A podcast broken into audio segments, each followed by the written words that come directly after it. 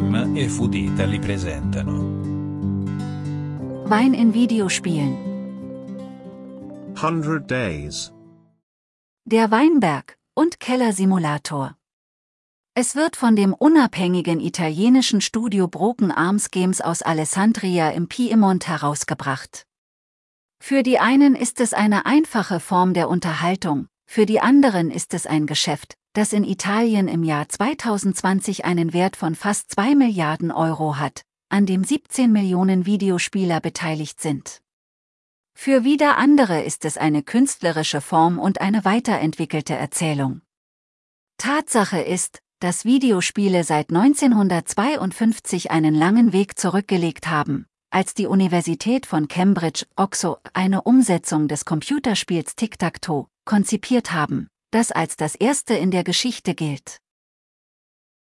Und jetzt gibt es diejenigen, die sie auch als ein Werkzeug sehen, um den hauptsächlich, aber nicht nur, jüngeren Benutzern die Vorzüge der Gebiete zu vermitteln. Dieses Projekt wurde von IDEA, dem italienischen Verband für die Videospielindustrie und Nintendo ins Leben gerufen, der sich entschlossen hat, 100% unabhängigen italienischen Entwicklungshäusern eine Stimme zu geben, in einem Querschnitt, der auch den Wein betrifft.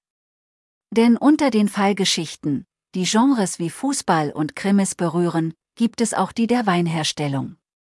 Das Spiel simuliert den Prozess der Weinherstellung, konzipiert von Broken Arms Games.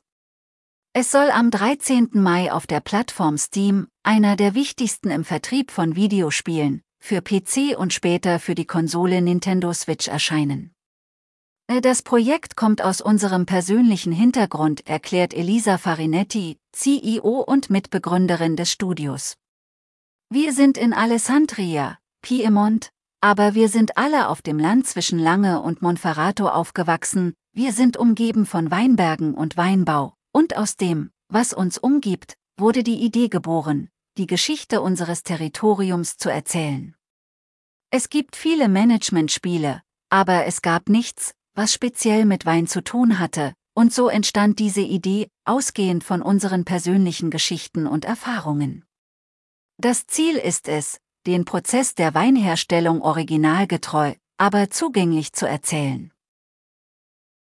Der Spieler erbt dieses kleine Weingut in der Lange Region und muss sich um die tägliche Arbeit kümmern, wie der Betrieb geführt wird. Es wird Charaktere und eine Geschichte geben, die ihn durch den Prozess führen.